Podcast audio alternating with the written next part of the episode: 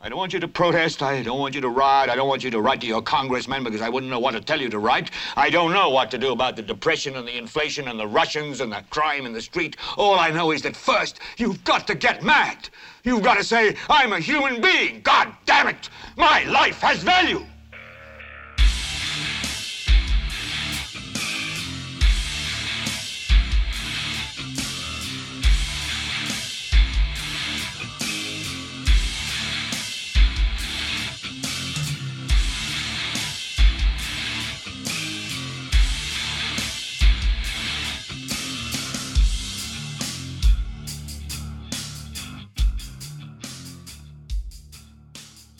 Esto es GLBT para Leviatán Podcast. Yo soy Carlos Rodríguez Duzán.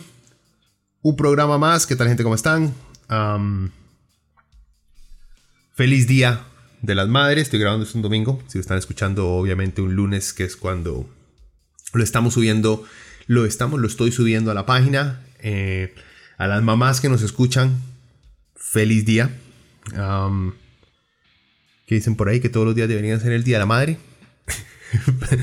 no lo son porque los comercios todavía no lo han, no se han puesto de acuerdo, pero en, cuando, en cuanto encuentren la manera de hacernos caer en promociones falsas, todos los días serán algún día especial. Pero bueno, fuera de, fuera de cinismo, honestamente, eh, feliz día no tiene nada de malo. Un día por lo menos ponerse a pensar eh, de la persona que nos dio la vida y o de la persona que nos crió porque hay madres que no pidieron o que no, que no tuvieron hijos biológicos, pero se convirtieron en madres de alguien.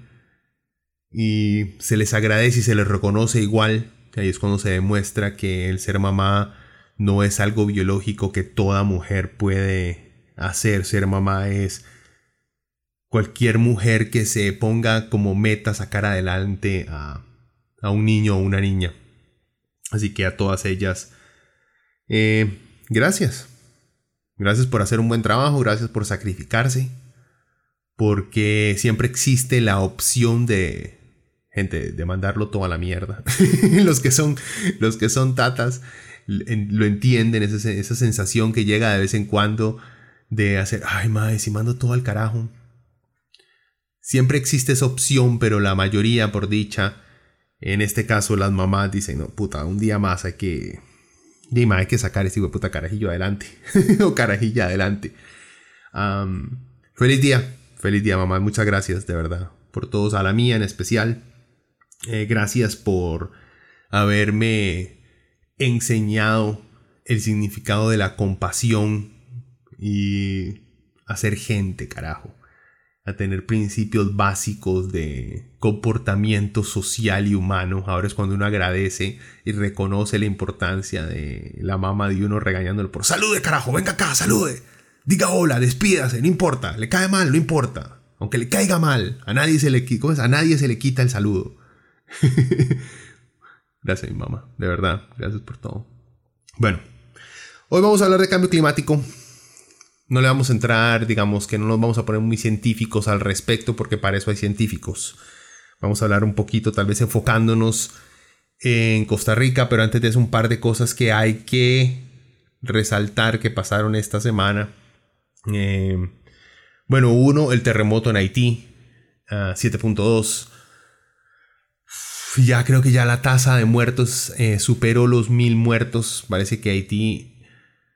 Puta, si hay un país salado en América Latina es Haití, no solamente por su condición económica, sino porque cada vez que hay este, un desastre natural tiende a sentirse más afectado y más fuerte en Haití. Obviamente el decir salado es algo sumamente superficial y ridículo, pero era un intento, un intento infantil de una broma internacional. Tratando de decir es que Haití podría afrontar, evitar y contener los desastres naturales que le afectan si tuviera una infraestructura política, gubernamental más fuerte que desde su base, desde implementar y forzar reglamentación de construcción más estricta, em, hasta poder tener una organización o una red de cuidados sanitarios a la hora de enfrentar desastres naturales, tal vez todas estas cosas no les iría tan mal. Podemos ver en República Dominicana que está al lado, los afectan estos este, desastres naturales, pero no los sienten tan gravemente. Eh, y es por eso, tienen un estado muchísimo más robusto, muchísimo más fuerte, con muchísimas más regulaciones y preparaciones eh, para afrontar este tipo de, de desastres mientras que Haití depende mucho de la ayuda internacional, depende mucho de que los individuos se pongan de acuerdo, porque como hemos visto, hasta su presidente lo, al parecer lo, lo asesinan sus propios guardaespaldas y aún no se sabe exactamente por qué carajo ni, ni, qué es lo que está ocurriendo. En fin, Haití vuelve a enfrentar eh, una situación durísima. Estamos viendo cómo organizaciones eh, no gubernamentales, se están organizando para responder de la mejor manera posible en Haití, pero vuelvo a lo mismo.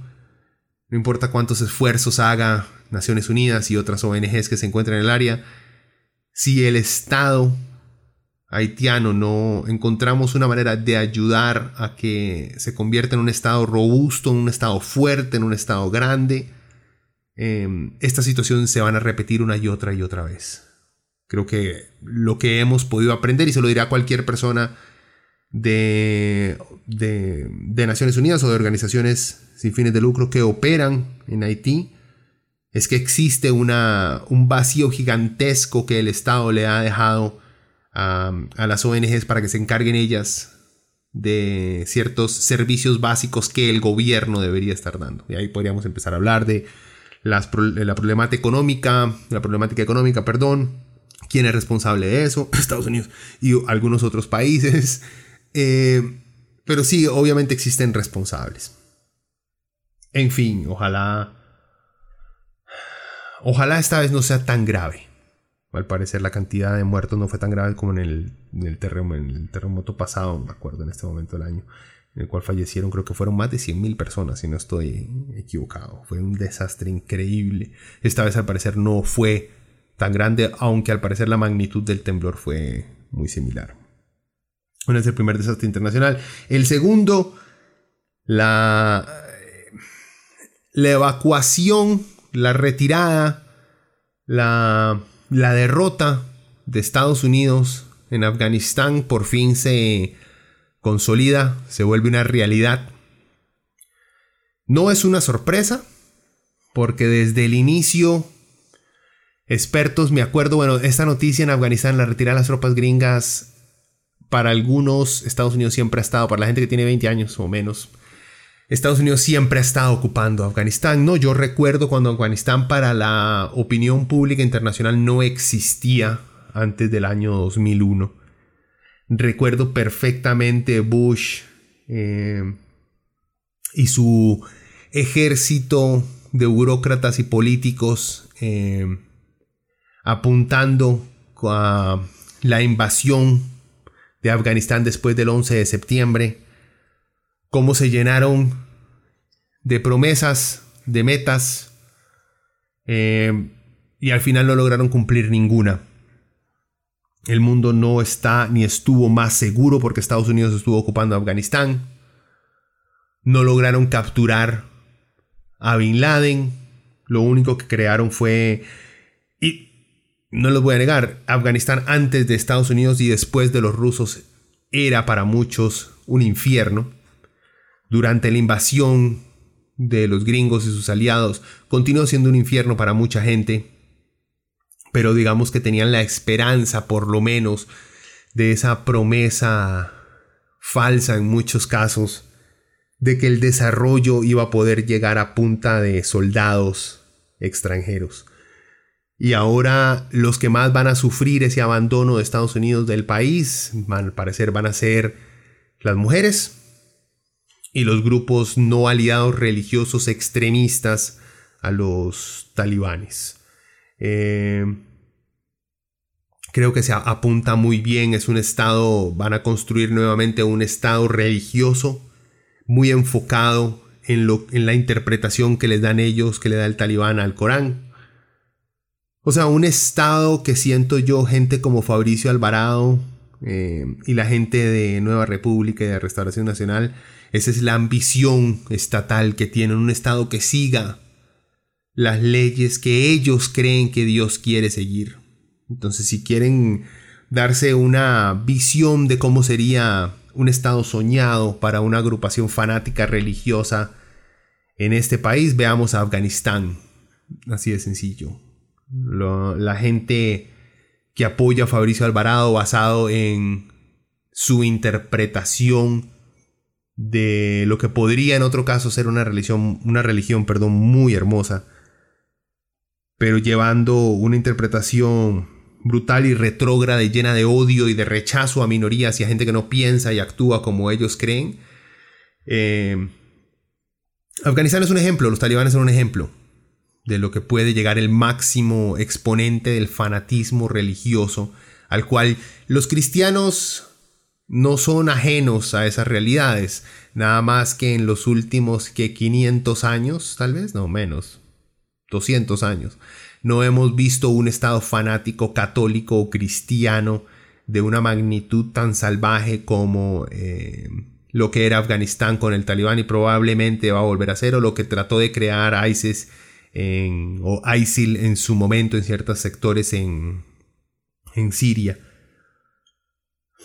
Una tristeza, o sea, por un lado está bien que se retiren las tropas internacionales, eran, estaban ocupando, estaban robando un país que no les pertenece, estaban forzando el desarrollo a gente que ciertos sectores obviamente no lo habían pedido. Está bien devolverle el país a la gente que vive ahí. El problema es que muchos que viven ahí son completos fanáticos religiosos que van a empezar. Ellos dicen en este momento que no van a tratar de, de traer un reino de terror como lo habían ejercido antes de la invasión gringa, pero si hay alguien a quien no creerle su palabra, lamentablemente es un fanático religioso. Así que lo que diga el talibán no vale nada hasta no empezar a ver si mantienen las escuelas para niñas y mujeres abiertas, si mantienen las pocas libertades que habían ganado, por lo menos institucionalmente las mujeres en Afganistán, porque una cosa es cambiar las legislaciones de un país y otra cosa es cambiar la mentalidad y la cultura de un país. Una tristeza, la verdad, para estas minorías. Eh, y digo, una demostración de que la democracia no se puede llevar a ningún país a punta de violencia. No es sostenible. Y otra cosa es que Estados Unidos estuvo 20 años ahí y no pudo construir literalmente eh, una nación. Porque es difícil, gente. Es muy difícil. los gringos no lo pudieron hacer. Supongo que parte de ese problema también ha sido la falta de infraestructura en la cual dejan al país. Que es cierto, Afganistán antes de ellos tampoco es que tuviera mucho, pero también dejan un país con una infraestructura completamente empobrecida. Imagínense la cantidad, si ustedes creen que el caso Cochinilla este, tenía, hubo robos y despilfarros por parte del gobierno con Meco y H. Solís, imagínense el despilfarro que tiene que haber habido en una región del mundo en el cual Estados Unidos le metió trillones de dólares para tratar de desarrollarlo y no lo logró desarrollarlo desde el punto de vista occidental. Pero igual, como les digo, o sea, uno piensa en este momento no en los dirigentes afganos ni tanto en las fuerzas de seguridad afganas, sino honestamente mi primera mi, primera mi primer pensamiento, mi primera preocupación va dirigido a eso, va a las mujeres a las mujeres afganas, a, las personas que quieren vivir su vida sin em, seguir em, con exactitud las interpretaciones del Corán que le dan los más extremistas, gente que simplemente quiere ser, quiere vivir una vida tranquila con, con cierta dignidad y libertad. Ahora se van a ver, dejaron de ser oprimidos por eh, el imperio norteamericano y sus aliados a pasar a ser oprimidos por los talibanes. Así que la gente, digamos que de a pie no, ganó absolutamente nada. Y ahora veremos en qué se convierte Afganistán. Ah, no creo que se vuelva a convertir o que se pueda convertir en un centro de refugio de terroristas internacionales, lo dudo mucho. Porque la meta del talibán era prácticamente echar a los invasores este, externos. Han logrado su meta. Ahora, ¿para qué llevar a cabo atentados terroristas alrededor del mundo si ya lograron su objetivo? Es ridículo infantil. Y es mal, los talibanes mientras estaban luchando contra las fuerzas internacionales no se dedicaron a fomentar atentados fuera de, fuera de su área, por ejemplo, dentro de Afganistán y en Pakistán sí estaban muy activos, pero que hayan atacado Europa o Estados Unidos porque estaban invadiendo Afganistán, eso es algo que creo yo muy muy raro, si es que acaso existió uno solo o un par en ese periodo. Bien, muy triste, muy triste. Pero bueno, entrémosle, entrémosle al clima, que está aún más triste todavía. que son peores las noticias eh, climáticas que tenemos que la liberación, podemos decirlo, de Afganistán, de las garras imperialistas, eh, aunque caen ahora en las garras este, eh, fanáticas religiosas, que uno honestamente no sabe cuál es peor, muchacho. La única diferencia es que por lo menos el fanático religioso es de tu mismo pueblo. A diferencia de un hijo de puta que viene de otro pueblo que no tiene la menor idea eh, ni qué putas come uno. A ver. Entonces, cambio climático. Ah, bueno, antes de que se me olvide. La única parte entretenida del día de hoy. Recomendación. ¿Qué escuchamos ya que estamos hablando de guerra? Ah, les recomiendo que escuchen Sabaton, su primer disco, el Primo Victoria. Son estos suecos. Ese disco lo lanzaron en el 2005. Todavía estoy pegado en el 2005 en mis recomendaciones en los, dos, en los early 2000s en mis recomendaciones. Me estoy actualizando, estoy escuchando la, mayor cantidad de música moderna que pueda en este momento porque me di cuenta que me estoy quedando, me estoy quedando muy boomer. Y hay, que actualizarse, muchachos. Bueno, pero este disco, Primo Victoria Sabaton, es excelente. Es un power metal. Es uno de esos pocos discos y bandas de power metal que no son una melcocha. No son de dragones y princesas, no eh, los más están obsesionados con la guerra, historia de la guerra y diferentes discos se han enfocado en diferentes periodos eh, bélicos de, la historia de la humanidad. Eh, en este primer disco los más hablan mucho de la Segunda Guerra Mundial. mucho, pero no solo de eso, porque hay canciones también dedicadas a la guerra de seis días de Israel contra sus vecinos. es muy variado el disco. O sea, la temática siempre de guerra. Em, como les digo, el sonido no es empalagoso, es, es un power metal, ¿cómo decirlo? Con huevos. es un power metal fuerte, es un power metal sin miedo, directo, rápido, veloz. Es, eh, que suena un cliché, es una ametralladora de, de, riffs en todo momento. Es muy, muy pegajoso, está muy bien hecho. Em, como les digo, este es el primero de la banda siguen activos, siguen sacando excelentes discos, pero este digamos que fue con el que los conocí y con el que me enganché en la banda para seguir escuchando el resto de sus producciones, así que se los recomiendo y en Spotify tienen que encontrarlo.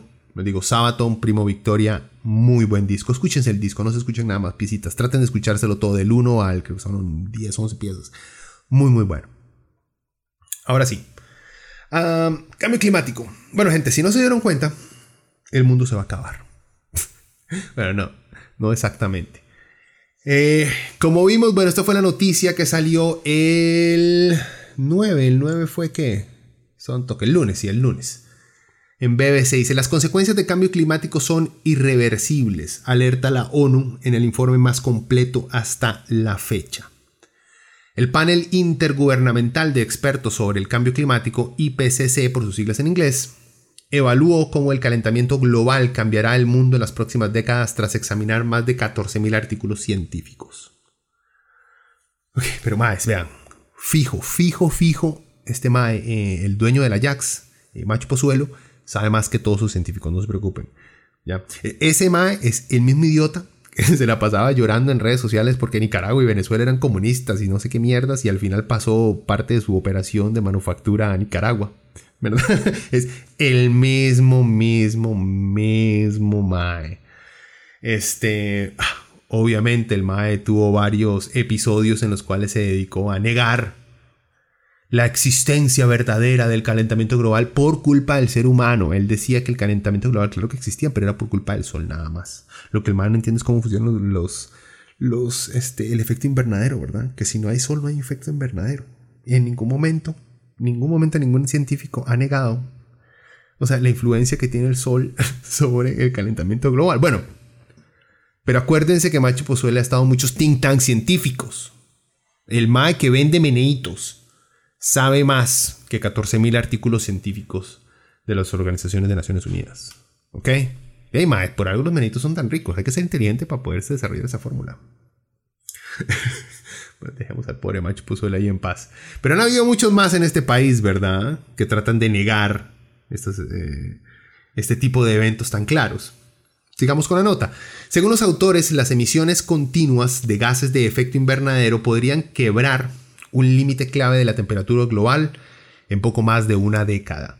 También creen que no es posible descartar una subida del nivel del mar que se acerque a los 2 metros a finales de este siglo. Pero hay una nueva esperanza de que los recortes profundos en las emisiones puedan estabilizar el aumento de las temperaturas agregan esos expertos. Entremos, digamos, los detalles más básicos, porque ahí quedamos como todo va mal, pero no han especificado mucho, ¿verdad? ¿Cuáles son los datos básicos de este informe de la IPCC? Dice que la temperatura media mundial fue de 1,09 grados centígrados más alta entre el 2011 y el 2020 que entre 1850 y 1900 en solamente nueve años. Se elevó más que en 50 años. Los últimos cinco años fueron los más calurosos registrados desde 1850.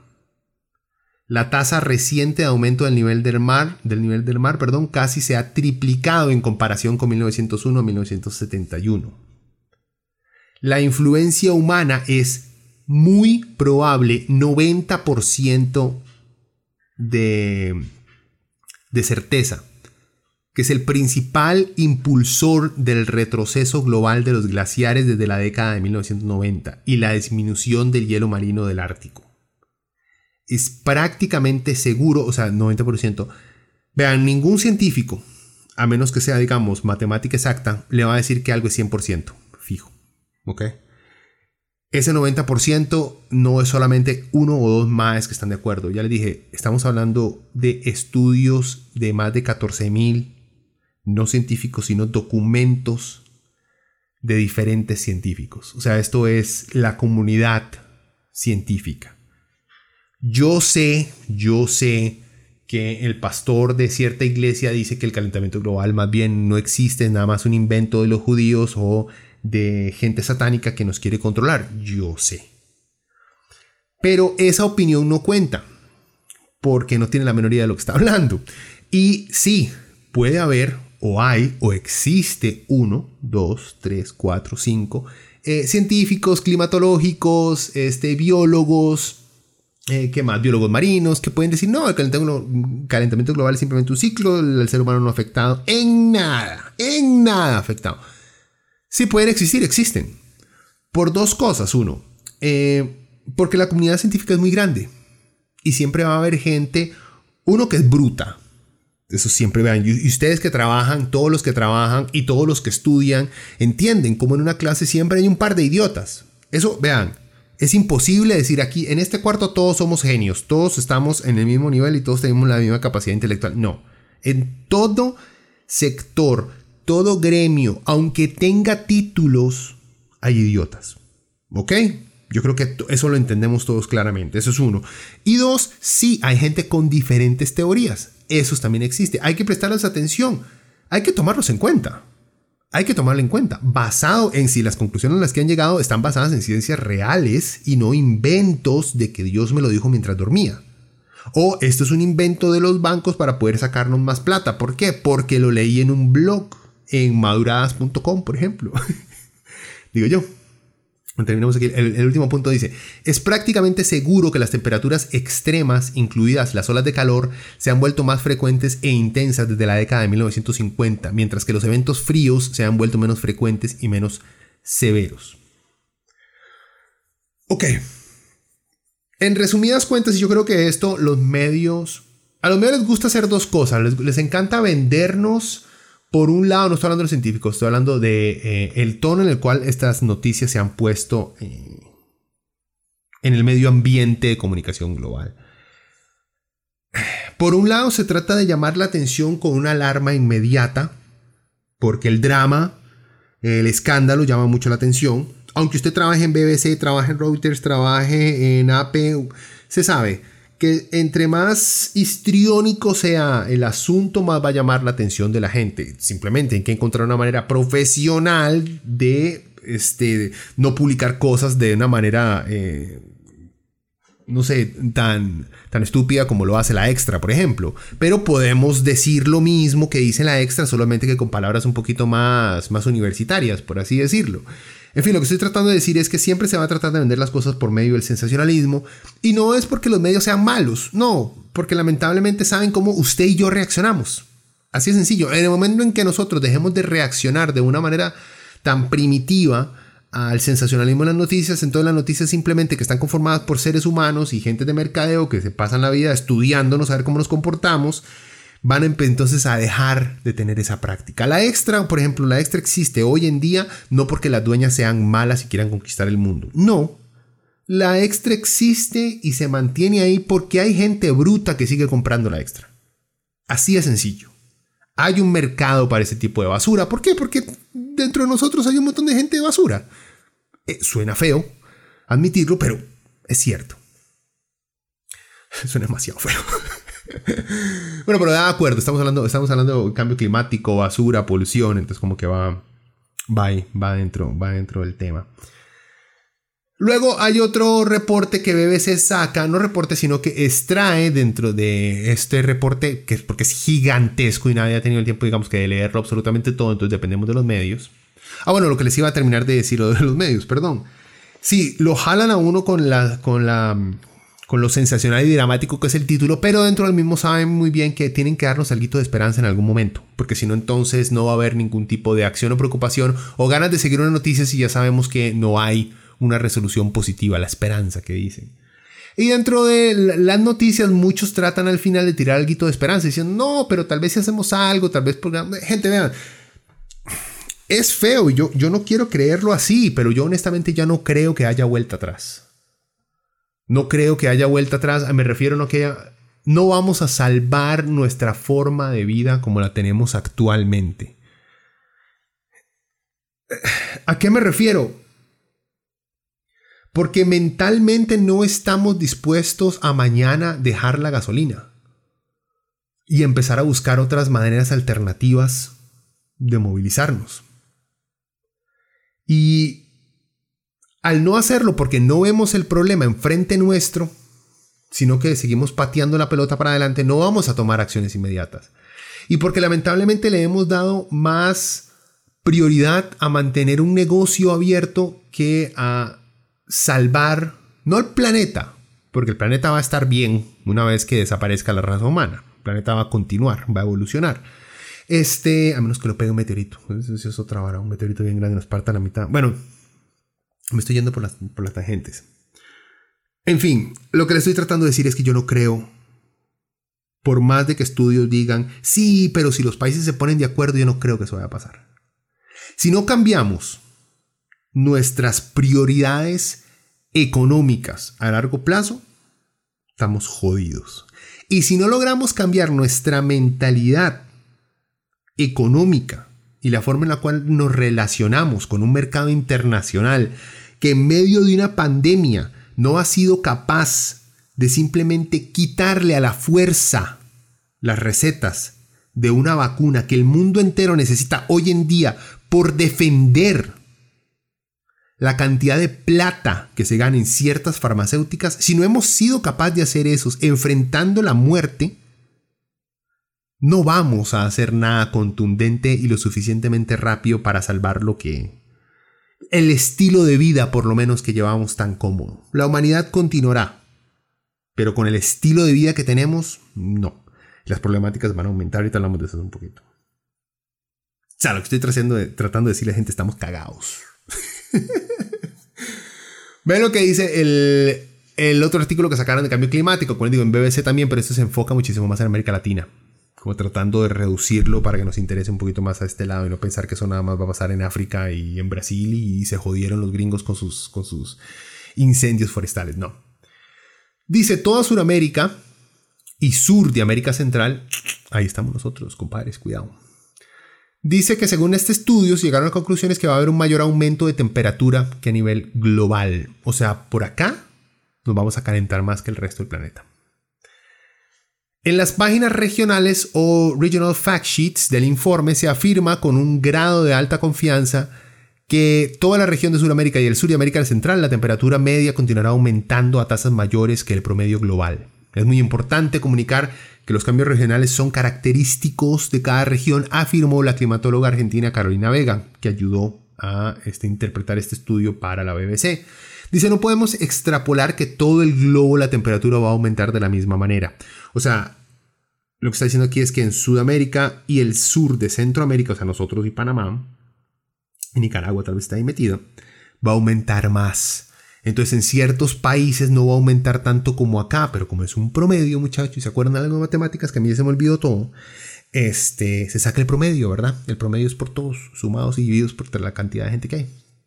En fin, y yo les digo, esto va a afectar, eh, lo están diciendo en este momento porque van a haber políticos elegidos por la gente que van a empezar a decir, ven, este año aquí a nosotros no se nos aumentó la temperatura como dijo el reporte de la ONU, por lo tanto están mintiendo, ese es un plan de los Rockefeller, no les hagan caso.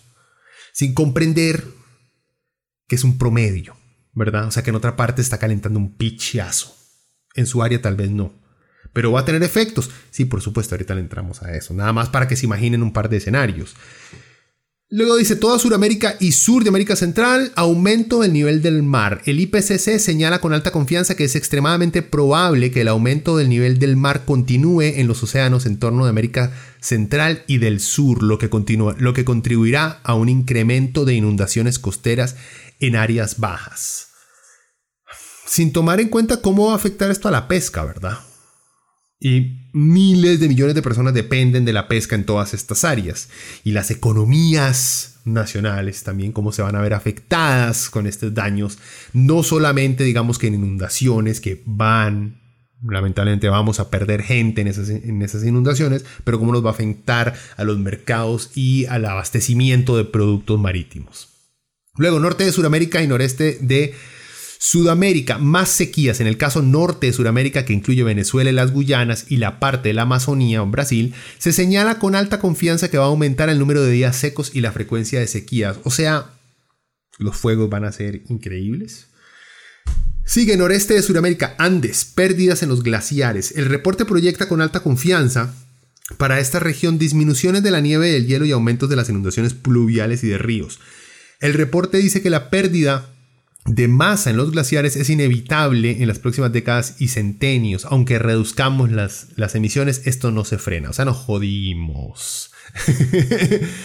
esto, aparte, digamos, de las inundaciones, cuando se cae un pedazo de montaña de hielo, se está descongelando, eso se cae, eso crea una luz, un, este, una avalancha de, de tierra con hielo, con piedras que literalmente en Perú ha pasado.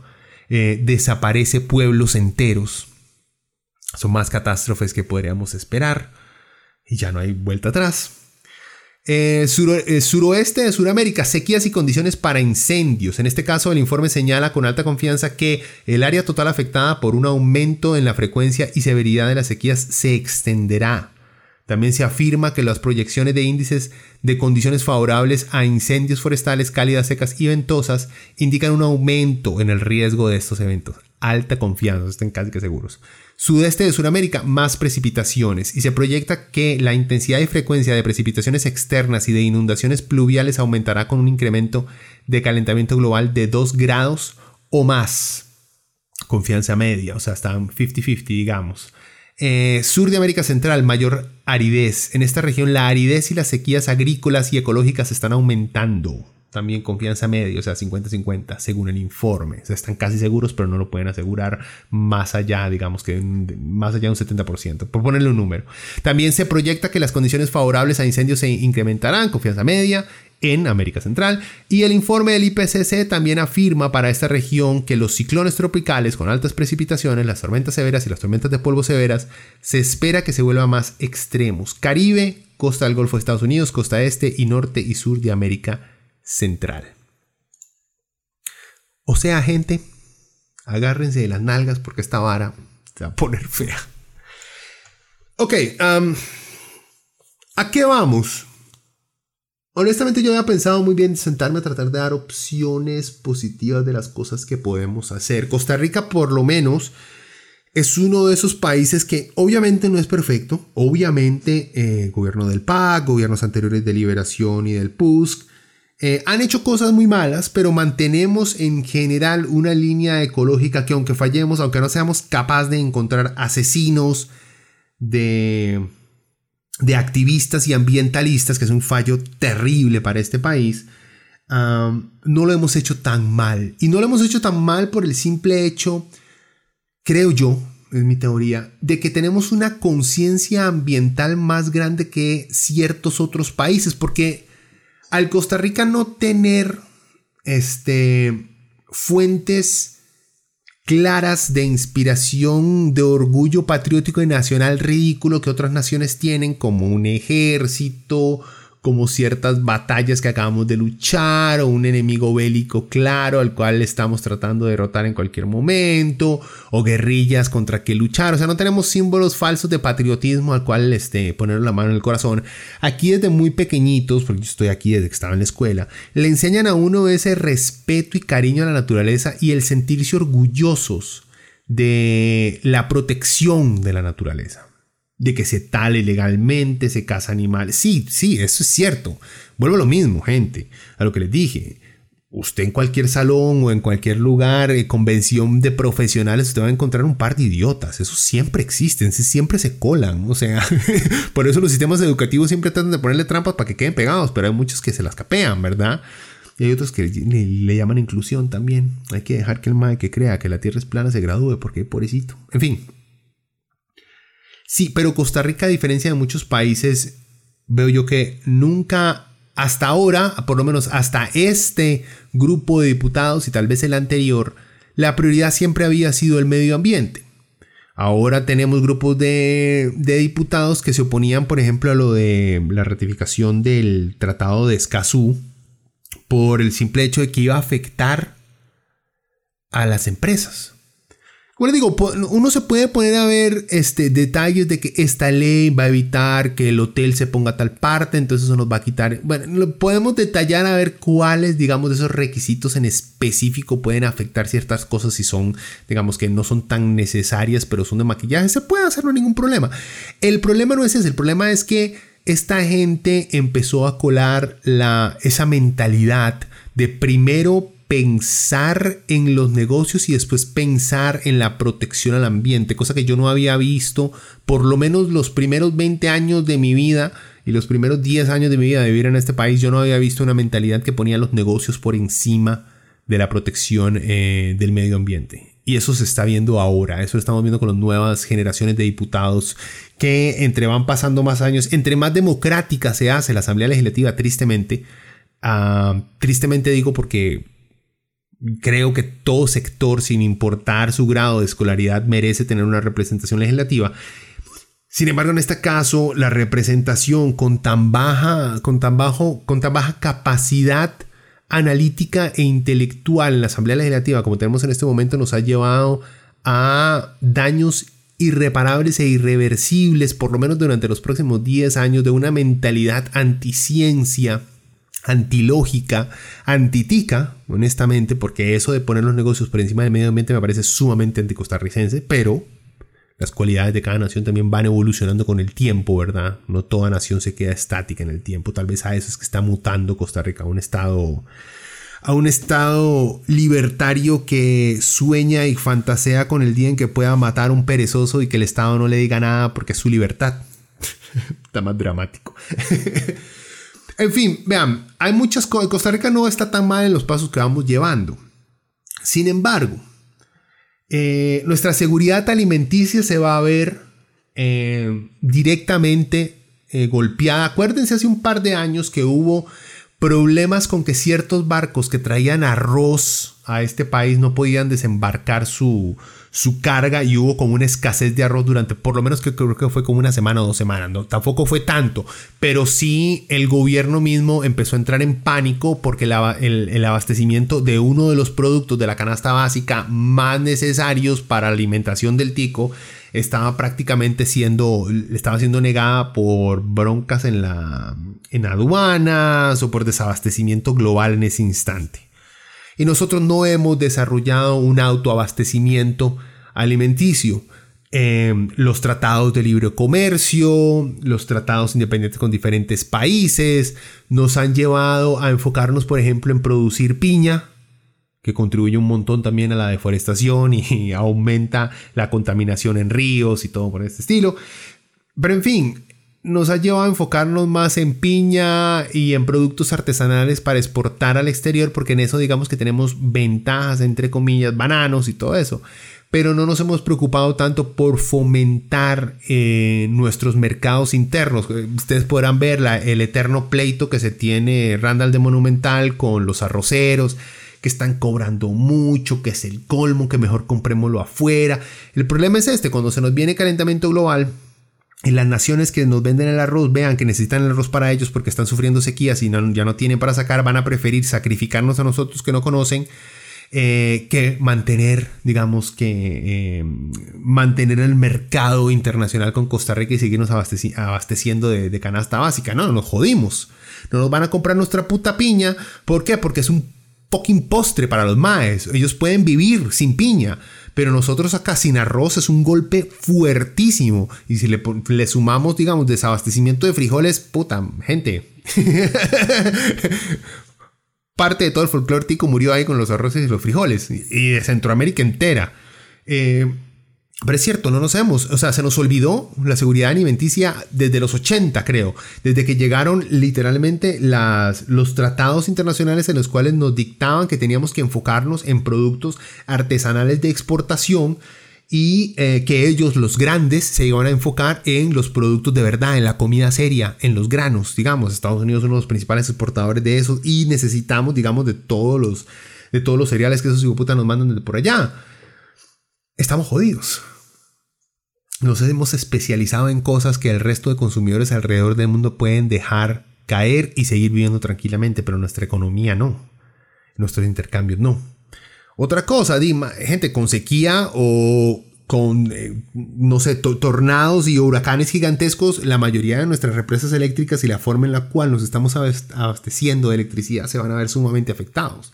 Por sequía no hay agua, las represas no pueden funcionar bien. Eso nos va a llevar a depender tal vez un poquito más de combustibles este, fósiles para tratar de activar plantas, este, ¿cómo le dices? Búnker, no sé qué mierdas, para poder este, mantener nuestro servicio eléctrico si es que no logramos diversificar nuestro abastecimiento energético de petróleo a solar, a, a, viento, en fin, y, ahí va, digamos, y parte de lo que también está evitando que avancemos en ese aspecto de depender tanto del petróleo es, digamos, el eterno pleito infantil que le tiene todos los medios, los medios independientes y los medios grandes eh, de comunicación, ese pleito infantil que tienen con Recope, que no pueden decir Recope sin luego decir algún tipo de adjetivo despectivo a todo lo que ha hecho Recope. A lo que me refiero es esto, se ha tratado de reformar Recope desde hace años con diferentes tipos de proyectos para poder meter diferentes formas de combustible dentro del país y los medios los tumban, no los dejan, no dejan a Recope hacer ni mierda. Hay intereses gigantescos detrás, sí, para poder vender, para poder desbaratar Recope y que, em, y que ciertas empresas privadas se encarguen de distribuir eh, los combustibles dentro de este país.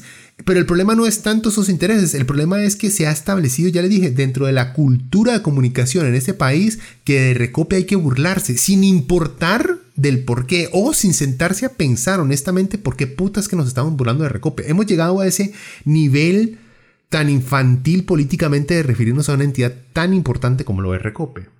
Ojo, yo no trabajo para Recope, ¿verdad?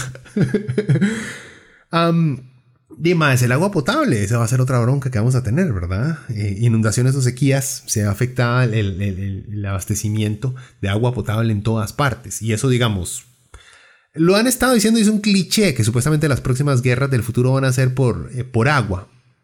Ya veremos. El problema es que dentro de, un, dentro de un escenario de calentamiento global extremo, como lo está presentando la ONU en este momento, el agua es uno de los puntos, digamos, más críticos que tenemos. Por dicha, vuelvo lo mismo, Costa Rica ha tenido, no ha desbaratado ni contaminado absolutamente todas sus fuentes de agua a nivel nacional. Tenemos un, por lo menos digamos en el Valle Central y en las principales ciudades y poblaciones alrededor del país hemos tenido una muy buena distribución. Ahí ha hecho muy buen trabajo en ese, el Estado ha hecho muy buen trabajo en ese sentido. ¿Hay errores? Sí, gente, obviamente que sí. O sea que porque usted en la esquina de su barrio tardaron dos semanas para restablecerle el agua, está mal, pero eso no significa que todo el aparato gubernamental que maneja el agua sea una mierda. No, no. Yo sé que en puta, yo he estado una semana sin agua. La verdad, o sea, más desodorante usted al tercer día sin bañarse no le sirve para un carajo. Para nada le sirve. Atrae más moscas más bien. ¿Qué más? Gente, di, si ya hablamos de abastecimiento, ¿cómo nos afecta el, el abastecimiento, nuestra seguridad alimenticia? Di, el turismo. Otra cosa, enorme parte de nuestra economía está basada en simplemente que gringos europeos vengan a ver qué bonito el mono. Pero pero si estamos en situaciones de, extremo calor o con huracanes y con constantes inundaciones, el turismo se acabó. Ya no van a venir a ver a qué bonito el mono. Y también el mono va a estar putamente muerto. Entonces, ¿para qué carajos van a venir? Ya no van a venir. O sea, el turismo se va a la mierda. Pónganse a pensar en esto. El país, los grandes focos de entrada monetario que tiene el país es turismo, que es algo sumamente opcional dentro de los países ricos y productos postres como las fruticas tropicales que vendemos por temporadas. Esos son nuestros productos. Sí, tenemos un... El problema es que tenemos, no el problema, lo bueno, lo positivo es que tenemos un gran, digamos, eh, una gran mano de obra educada gracias a la educación global, digamos, este, universal que existe en este país, gracias al sector educativo impuesto por el Estado que tenemos en este país que se ha ido deteriorando con el tiempo y cada vez que le quitamos más y más plata a la educación, entonces perdemos competencia a nivel global. Lo que estoy diciendo es que tenemos, tenemos la posibilidad y lo estamos haciendo, digamos, se ha ido moviendo ya, de vendernos al mundo si queremos seguir participando en este tipo de mercado, de vender mentes.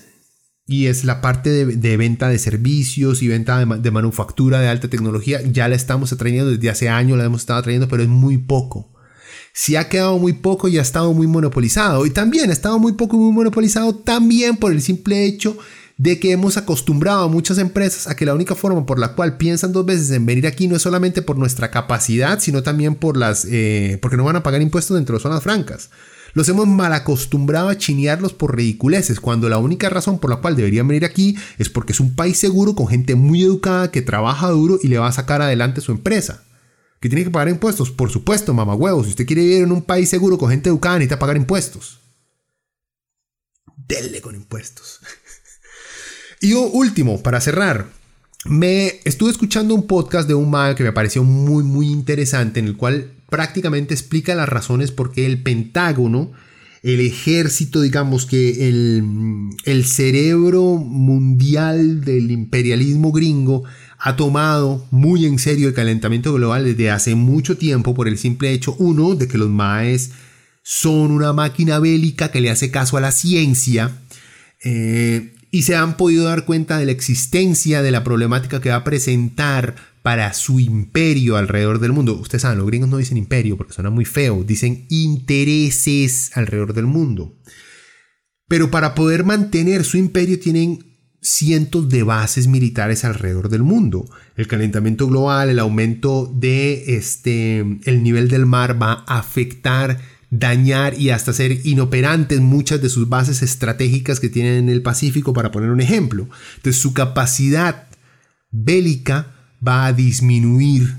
Si la capacidad bélica de Estados Unidos disminuye, su influencia va a disminuir. Que sí, que los mercados, que los bancos controlan, es cierto, todo eso es cierto. Esa es una parte de control muy fuerte. Pero la fuerza de Estados Unidos no está solamente en la plata, está su plata respaldada por un, por, una, por un brazo militar fuerte y hasta el momento que no se ve amenazado por absolutamente nadie podrán hablar mucho de China, podrán hablar mucho de Rusia. El Pentágono utiliza mucho a China como su futuro contrincante, pero saben que en este momento aplastan a China en cualquier momento, no por cantidad de soldados, sino por la cantidad eh, tecnológica que tiene Estados Unidos.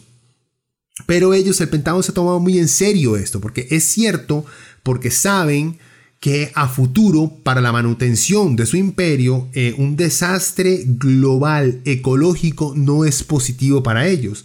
Porque también se los pongo así de sencillo. Zonas que ya la están viendo fea, les llegan, este, como pasa en África cada rato, grandes sequías, van a haber miles de millones de refugiados a países cercanos, creando situaciones humanitarias que desestabilizan este, económica, política y socialmente a esos países en los cuales llegan tantos refugiados o de los países de los que sale tanta gente y crean nuevos focos de gente peleando por los pocos recursos que quedan. O sea, para mantener un imperio, el calentamiento global es la cosa más desastrosa que les puede ocurrir a ellos. Y el Pentágono lo ha tomado muy en serio.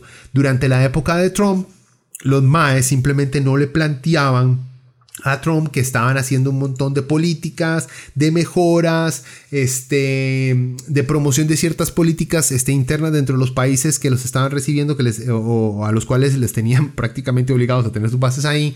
Eh, políticas fomentando, digamos, que la conservación ambiental, sino que se lo vendían como manutención de infraestructura. Trump era uno de estos que negaba la seriedad y el impacto del, del calentamiento global que después empezó a morfar en no negar el calentamiento global, sino hacerlas de eh, el genio macho pozuelo y echarle la culpa al sol. Porque solamente es el sol, ¿verdad? El man no entiende cómo funcionan los gases invernaderos. Bueno, en fin. El, impacto ambiental no es solamente que va a hacer mucho calor o se van a inundar los mismos pueblos de siempre. Matina en este país, por ejemplo, no es un pueblo, pero un área que siempre se inunda. No es solo eso es que si en Nicaragua hay un desastre natural tan grande, van a haber miles de millones de refugiados que se van a ir para acá o que se van a ir para el norte. Una entrada masiva de gente aquí pone en riesgo la estabilidad económica alimenticia de este país, no solamente de los ticos, sino de los inmigrantes que entran al país, que están buscando refugio porque están escapando de la situación terrible en la que están viviendo. Eso desestabiliza al país y lo convierte, digamos, pierde absolutamente cualquier tipo de estabilidad, de, competencia, de seguridad que tenía a nivel internacional y todos la empiezan a pasar mal. Y cerrando la frontera no es, digamos, que una forma de aliviar ese problema, porque si el problema es simplemente que las grandes naciones que nos venden eh, nuestra, nuestra comida más básica ya no nos la venden porque no nos aceptan piñas a cambio, entonces nos jodimos, ¿verdad? No podemos cerrar las fronteras. El panorama es complicado. Igual, ustedes no son niños. Y creo que de vez en cuando hay que ver las cosas sin la necesidad de decir, pero hay algo bueno. Pues no hay nada bueno. ¿Qué putas, ¿Qué putas tiene de bueno esto? O sea, lo único que podemos hacer en este momento, honestamente, es la próxima vez que vayamos a votar, Votemos por gente que se tome este, este tema en serio, que esté dispuesto a tomar medidas extremas en serio. No voten por aquel bebito o bebita infantil que es que la libertad de nuestra siempre. Usted es un bebé. Usted es un bebito que no entiende cómo funciona el mundo, la ciencia, el cambio climático, los sacrificios que, que hay que hacer para salvar la humanidad de nuestra forma de vivir. Dejen de votar por esa gente. Dejen de poner esos huevones que no escuchan, que no tienen la menor idea de lo que es un estudio científico o lo que es un climatólogo, porque le creen a Chinda Brandolino que anda diciendo por ahí que es que los comunistas son satánicos y los Rockefellers eran, eran nazis al igual, que, al igual que Marx. O sea, gente, por favor, O sea, hay, un aliado internacional muy fuerte entre las grandes élites o gente, me refiero a grandes élites para, para crear un monstruo imaginario, no. Los, los grandes dueños de gigantes corporaciones que les vale un carajo eh, si el resto del mundo se está ahogando o no, en deuda, en miseria, que les importa un carajo. Es una alianza entre las, las metas y necesidades de esa gente con la cantidad de idiotas que hemos creado. O sea, y podría decir, bueno, es una falta de respeto, hay mucha gente que simplemente piensa diferente. No, vean, pero es que llega un límite, todo llega a un límite razonable. Cuando tenemos meses de estar viviendo dentro de una pandemia en la cual se ha visto cómo las vacunas están sirviendo, cómo conocemos que está ayudando, todavía existen idiotas que no quieren creer en ellas o que cada vez van morfando su teoría en contra de vacunarse, en contra de la pandemia, en contra de la existencia de medidas sanitarias. Llega un punto donde es culpa nuestra el permitir que estos idiotas se mantengan entre nosotros. Y no me estoy refiriendo a tomar acciones, acciones físicas, no. Pero el simple hecho de respetar la opinión estúpida de alguien cuando estamos viendo una situación de, de un peligro concreto. Vamos en un carro. El MAE que va al volante está distraído hablando con el MAE de la par. Y nosotros estamos atrás y decimos, Mae, voltea a ver al frente porque viene un carro. Y el otro pasajero que está a la par dice, Mae, no hay ningún carro al frente suyo, no se preocupe, siga normal. Entonces, ¿qué hacemos?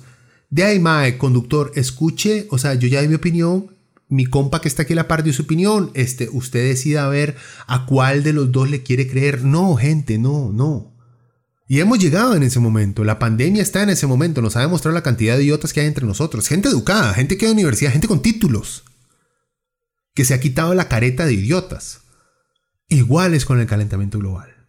Y cuando les digan, sí, pero es que no podemos dejar esto porque muchas familias se quedan sin empleo. Yo sé que es algo serio y difícil y la pobreza existe. Yo lo entiendo. Pero estamos tratando de salvar nuestra forma de vida, de todos. Y no es una estúpida película de Hollywood gringa en la cual siempre el individualismo del personaje principal supera el bienestar de la mayoría. No, esta es la vida real. El bienestar de la mayoría siempre va a ser más importante que el bienestar de un idiota. O una idiota. Pueden ser como la madre que andaba ahí eh, con el otro de cual pandemia, luego alabando a Trump. Bueno, el programa hoy estuvo bastante black metal. Black Doom Depressive Black Metal. Todos vamos a morir. Bueno, eventualmente, gente, si se ponen a pensar, todos vamos a morir. De eso no hay quite. Pero sí, no es. Si no tenemos esperanzas, por lo menos aceptemos nuestra realidad y busquemos venganza en las personas en las, en las, que nos han llevado hasta acá. Y no me refiero obviamente físicamente a tomar venganza, me refiero a tomemos venganza quitándolos de los puestos de poder a los que están. Porque a esto no nos ha llevado, o sea, a este descalabro ecológico no hemos llegado ahí porque el vecino tiró una bolsa por la ventana de su carro. Es cochino, es feo, sí, pero no por eso estamos en, esta, en este problema. Estamos en este problema porque nuestros gobiernos no quieren regular ciertas actividades de empresas que contaminan diariamente con toneladas de basura y de gases en la atmósfera. Y cuando los gobiernos tratan de quitarse el tiro, es que usted anda en carro, el problema es usted. Sí, el problema es... No, usted tiene el poder de regular eso. Usted tiene el poder de regular esas cosas. Por ejemplo, ahora que supuestamente ya sé, aquí en Costa Rica ya no va a haber más estereofón. ¿Qué es más impactante? ¿Que el gobierno prohíba la utilización de un material contaminante o que Automercado diga, si quiere traiga una bolsa reciclable ahí de vez en cuando para ayudar al planeta. ¿Qué afecta? ¿Qué tiene más impacto?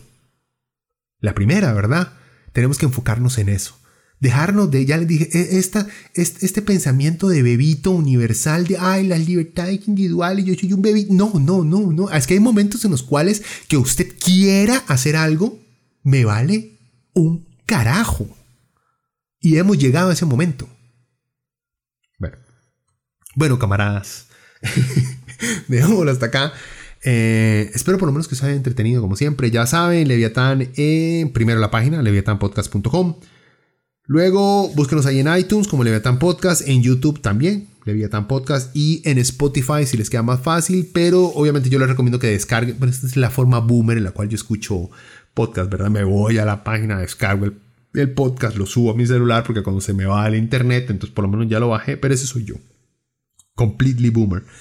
Eh, en fin, espero la próxima semana hacer algo un poquito más entretenido y no tan, tan vamos a morir. Que, eh, pásenla bien. Y también eso no significa que tiren bolsas por las ventanas, sean gente, no sean cochinos, ¿verdad? en fin, bueno gente, que la pasen bien pura vida.